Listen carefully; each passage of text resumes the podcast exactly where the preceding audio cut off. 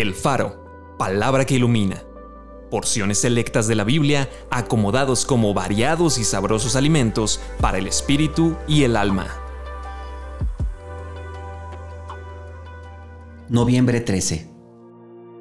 Cristo amó a la iglesia y se entregó a sí mismo por ella, para santificarla, habiéndola purificado en el lavamiento del agua por la palabra.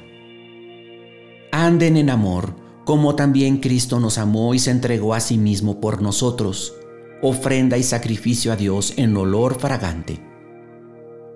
Siendo renacidos no de simiente corruptible, sino de incorruptible, por la palabra de Dios que vive y permanece para siempre. Santifícalos en tu verdad. Tu palabra es verdad. El que no naciere de agua y del Espíritu no puede entrar en el reino de Dios nos salvó, no por obras de justicia que nosotros hubiéramos hecho, sino por su misericordia, por el lavamiento de la regeneración y por la renovación en el Espíritu Santo.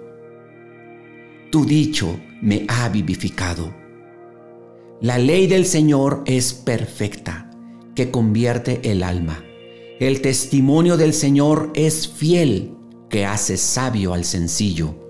Los mandamientos del Señor son rectos, que alegran el corazón. El precepto de Dios es puro, que alumbra los ojos. Acompáñame a orar.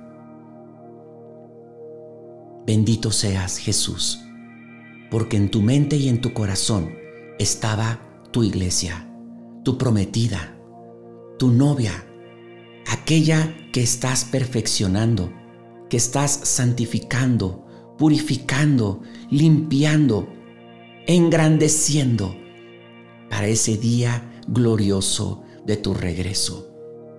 Gracias porque yo soy parte de tu iglesia. Señor, la buena obra que has comenzado con tu iglesia, te pido que la perfecciones hasta aquel día cuando tú vengas por nosotros.